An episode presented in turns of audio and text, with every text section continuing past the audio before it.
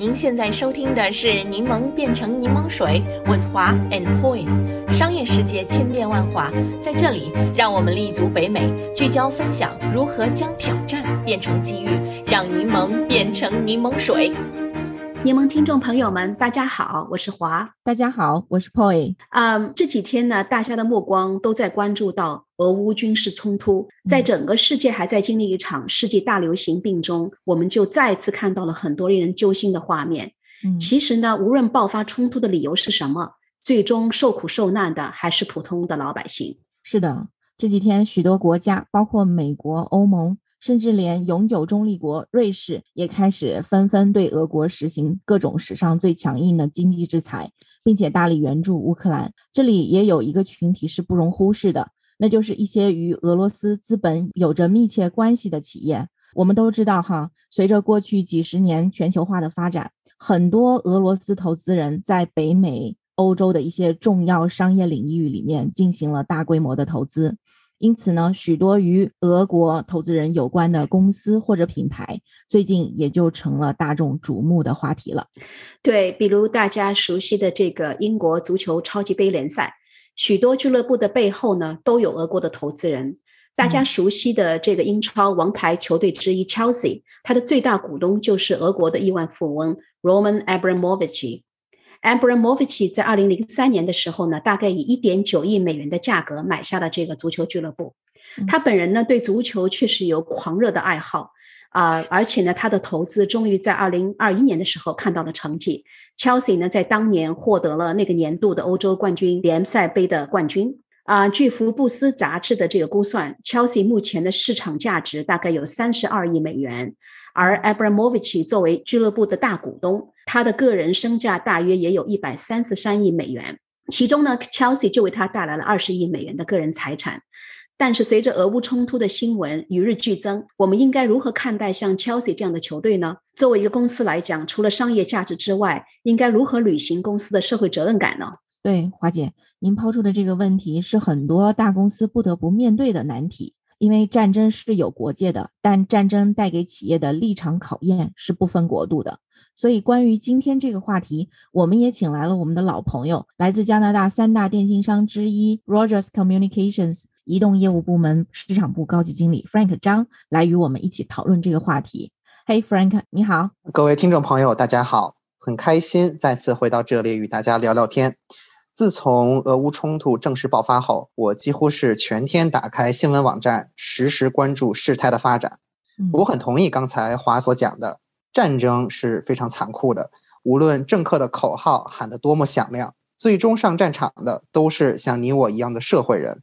他可能是三个孩子的父亲，或者是一个即将毕业的大学生。无论他们属于交战双方的哪一方，他们原本平静的生活都已经被打破了。没错。任何时候，战争都是会给人们带来无数伤害的。对于企业来讲也是如此。一方面要捍卫自己的价值观，体现自己的社会责任；另外一方面又受制于这个复杂的多维局面，进退两难。现在看来，俄乌军事冲突已经对各个领域产生了深远的影响，包括体育界、商界等等。像华姐刚刚提到的体育界。大家其实已经都在采取行动了，像欧洲许多球队已经发表声明，结束与俄罗斯相关的合作关系，而大家熟悉的英国足球俱乐部曼联也宣布解除与俄罗斯航空公司的合作。本来五月份在俄罗斯圣彼得堡举行的欧冠决赛，也都已经决定转移到巴黎了。等等等等，这些事情还有很多哈。企业的这些行动呢，都是有代价的，而且损失都不小。显然，这些遵从价值观的选择，都与企业逐利的经营逻辑相悖。就像我很喜欢的一位自媒体作者说的，他说：“如果一家企业想对得起评论区，那就可能要对不起自己的客户、员工和股东了。”那么，华姐，您怎么看待大家对于俄罗斯的这种制裁行为呢？啊，对，其实呢，每一个公司啊，我们最近看到很多公司都发表自己的声明啊，这个每一份声明的背后呢，都有着千丝万缕的利益纠葛。各个国家和企业要完全抑制俄罗斯，确实呢，不是一个非常容易做出的决定。就拿我们刚才提到的啊，Chelsea 大股东 Abramovich 来说吧，他呢，一百三十三亿的这个财富主要来自炼钢和金属。，Chelsea 呢有今天的成绩是与他的巨大投资贷款分不开的。就在今年啊，他又拨款了二十亿美元的贷款给了 Chelsea。因此呢，如果英国政府真的要分动他的资产的话，Chelsea 就会没有足够的资金来偿还这笔钱。那么，这个历史悠久的足球俱乐部可能也就不复存在了。嗯，因此呢，这个就让我想到一个很根本的问题：为什么像英超这么 elite 的俱乐部会让这些俄国的亿万富翁控制这些行业呢？据说呢，Abramovich 呢也是这个 Putin 的洗钱专家。一直代表着这个啊，普京以及他身边的亲信党魁在欧洲收购各种资产。虽然呢，英超也有严格的筛选条件，但是呢，随着近几年球员的工资一直在上涨，Covid 带来的很多比赛压力等，许多公司呢也就不得不在金钱的面前屈服，谁最有钱就可以成为上家了。即使呢，俄国这两年在国际体育方面真的是丑闻不断，但是欧洲许多国家还是把一些最重要的体育资产，包括像 Chelsea 这样的球队，在英国的国土上把所有权交给这些来自俄国的亿万富翁们。嗯，因为我的先生呢是曼联的超级球迷，他的那个理想呢就是哪天能够去英国现场看曼联跟利物浦的比赛。我呢虽然只是陪看啊，但是对英超还是非常有感情的，而且很喜欢 Chelsea。因此呢，作为观众来讲，特别是 Chelsea 的球迷，是继续支持他们呢，还是对球队施加压力，赶走他们的俄国 owner？对于 Chelsea 的球员来讲，如何将足球与自己的道德标准把握好？对于这个 Chelsea 的赞助商来说，他们是否还会与这么一个与俄国有挂钩的球队继续合作呢？我觉得这些问题真的是很难马上下定论的。也许呢，时间会让我们做出各自的决定。啊，就在我们准备这一期 podcast 的时候，我看到了 BBC 的新闻，说这个 Abramovich 准备出售 Chelsea，而且开价呢是二十亿英镑。那么这两天呢，西方国家一致行动，专注在经济上制裁与这个呃 Putin 关系密切的亿万富翁好友。也许呢，Abramovich 已经看到了这个经济制裁带来的后果，所以呢，他就主动提出要卖掉自己的 club。并且呢，在周三的发布的这个声明里啊，他也宣布说，俱乐部出售的这个净收益将捐赠给慈善基金会，用于帮助所有在乌克兰战争的受害者，并且呢，也表示啊，注销俱乐部欠他的这个二十亿美元的贷款。我想呢，他这个做法也是为了保护自己，以这种良好的姿态避免受到更大的经济制裁。嗯，Frank，那么最近这几年里呢，许多公司也越来越注重品牌的社会价值。并且呢，把它作为打败竞争对手、赢得市场的一个重要策略。那么，从我们上面提到的 Chelsea 这个例子里，你觉得作为一个公司来说，应该如何处理好企业公民这个话题呢？啊，没错，企业公民这个话题最近确确实实是一个热点。那首先呢，我觉得我们要先搞清楚定义。企业公民的定义呢，就是企业的成功与社会的健康发展密切相关。企业在获取经济利益的时候。要通过各种方式来回报社会。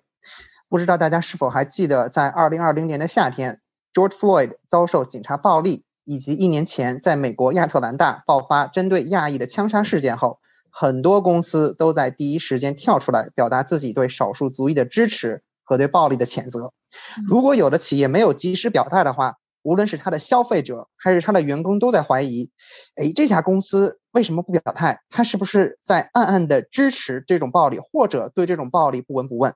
所以呢，近两年随着各种社会事件的发生，企业公民已经成为了大中小公司都很在意的一个问题。企业公民在社会性问题上还算比较容易把握，但是在政治问题上就很难了。比如说，去年夏天以色列和巴勒斯坦爆发军事冲突的时候，有的企业可能只是声援了其中的一方，就遭到了另一方的强烈反对。我还记得当时美国德勤在 LinkedIn 上发表了一个谴责反犹主义的声明。那在这个声明下面，就有很多人批评德勤，你没有看到这个事情的另外一面，并且质疑你是不是对穆斯林群体选择性的忽视。所以，很多公司在过去都常常避免谈及。涉及地缘政治，对很多话题都采取战略模糊的态度，尤其是跨国公司，因为他们的资产遍布全球。但是啊，随着近几年地缘政治问题的激化以及社交媒体的发展，比如说有时候 CEO 在私人聚会上说了一句话，被拍下来发了一个抖音或者 Instagram，就会被大家疯狂转发。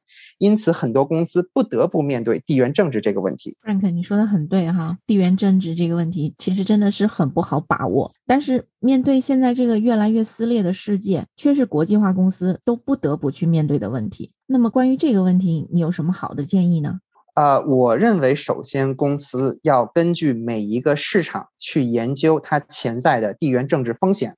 并且了解自己公司的运营在哪个环节有可能被削弱，你有可能是供应链，有可能是你的消费者市场，有可能是你的核心技术。嗯，那就要针对这些个风险来探讨 B 计划，有可能是把你的供应链分散到其他地区，或者把一部分供应链放在自己的国家，从而面对潜在的出口限制，或者是你要开发新的市场来去 offset 其他市场消费者的抵制行为，还是你要自行研发技术？或者寻找一些可替代的技术，来保证你的核心技术并不完全依赖其他国家。除此之外呢，每一个公司都有自己企业的核心价值或者信条，这些价值多数情况都是每年股东大会或者在年报里面稍微提一下。在处理地缘政治问题时候，也需要考虑到自己的表态是否符合自己的企业价值观。当然，这里边我强调了一点是，公司并不一定要在所有的地缘政治问题上完全表态，因为很多时候地缘政治问题的观点是两极的，你支持了一方就会得罪另一方，它有可能是五十五十，所以企业需要考虑到在这地缘政治问题里面的最大公约数，并且在自己力所能及的范围内来表达自己的关切。给大家举一个例子啊，在这次的俄乌冲突里面。多数的加拿大通讯商都免除了从加拿大到乌克兰的长途话费和短信费，因为多数通讯公司的核心价值里面，人与人的连接是很重要的一条。嗯，那这种行为既表达了自己对这一问题的关切，他也没有彻底表态。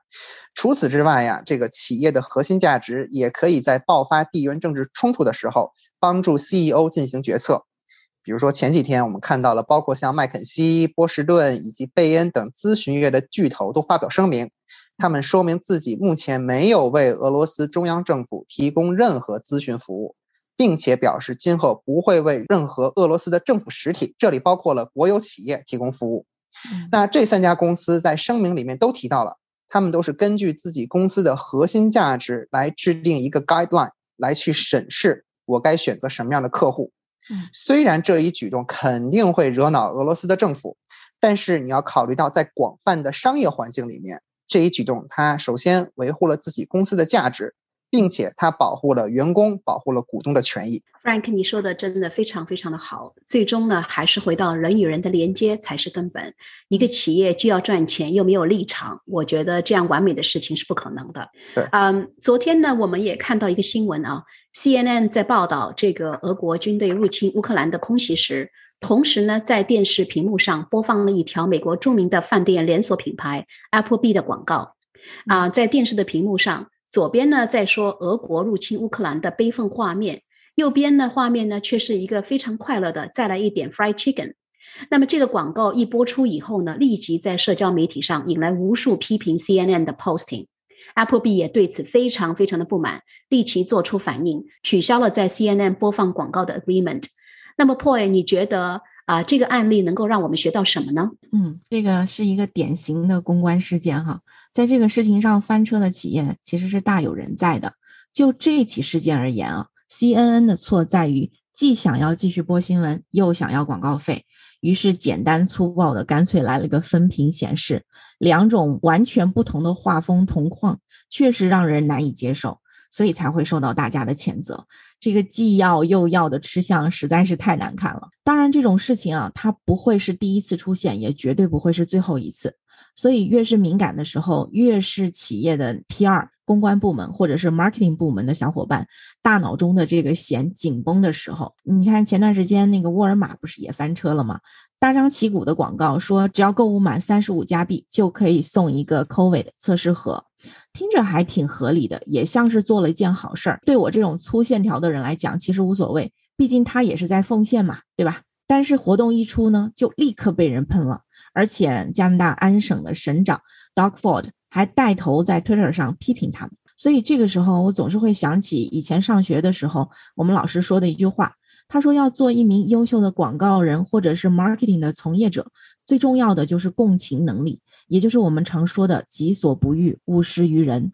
而且企业是以一个公众的形象出现，所以在做决策的时候，要把这种标准再拉高许多，因为面对的是各种各样的人群。没错，出现重大事件的时候，的确是吸引目光的好机会，但是我们一定要知道底线在哪里，什么能做，什么不能做。做企业品牌就和做人是一样的，你的价值观都体现在你做的事情上了。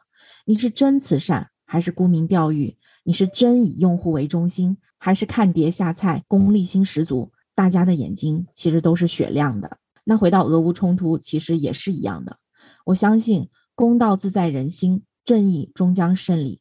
心存良知的人都在用自己的行动支持他们，希望这场冲突早日结束。百姓少一些流血和苦难。最后，我特别想跟大家分享海明威的《丧钟为谁而鸣》里的一句话，以此结束今天的分享。所有人其实就是一个整体，别人的不幸就是你的不幸。不要以为丧钟为谁而鸣，它就是为你而鸣。谢谢 Point，谢谢 Frank，你们两位的观点真的都非常的不错。嗯。那么，在结束今天这一期的节目之前呢，我们也想询问一下我们的听众朋友们，你们对今天的话题有何感想呢？欢迎大家去我们的网站 turnlemonintolemonade.com 点击我们今天这一季的 link。啊！再次感谢大家的收听，我们下一期节目再见。再见，谢谢大家。感谢收听我们这一期的内容，欢迎订阅我们的 Podcast 频道，搜索“柠檬变成柠檬水”。我们期待与你一起热爱学习、热爱思考、热爱品牌、热爱挑战。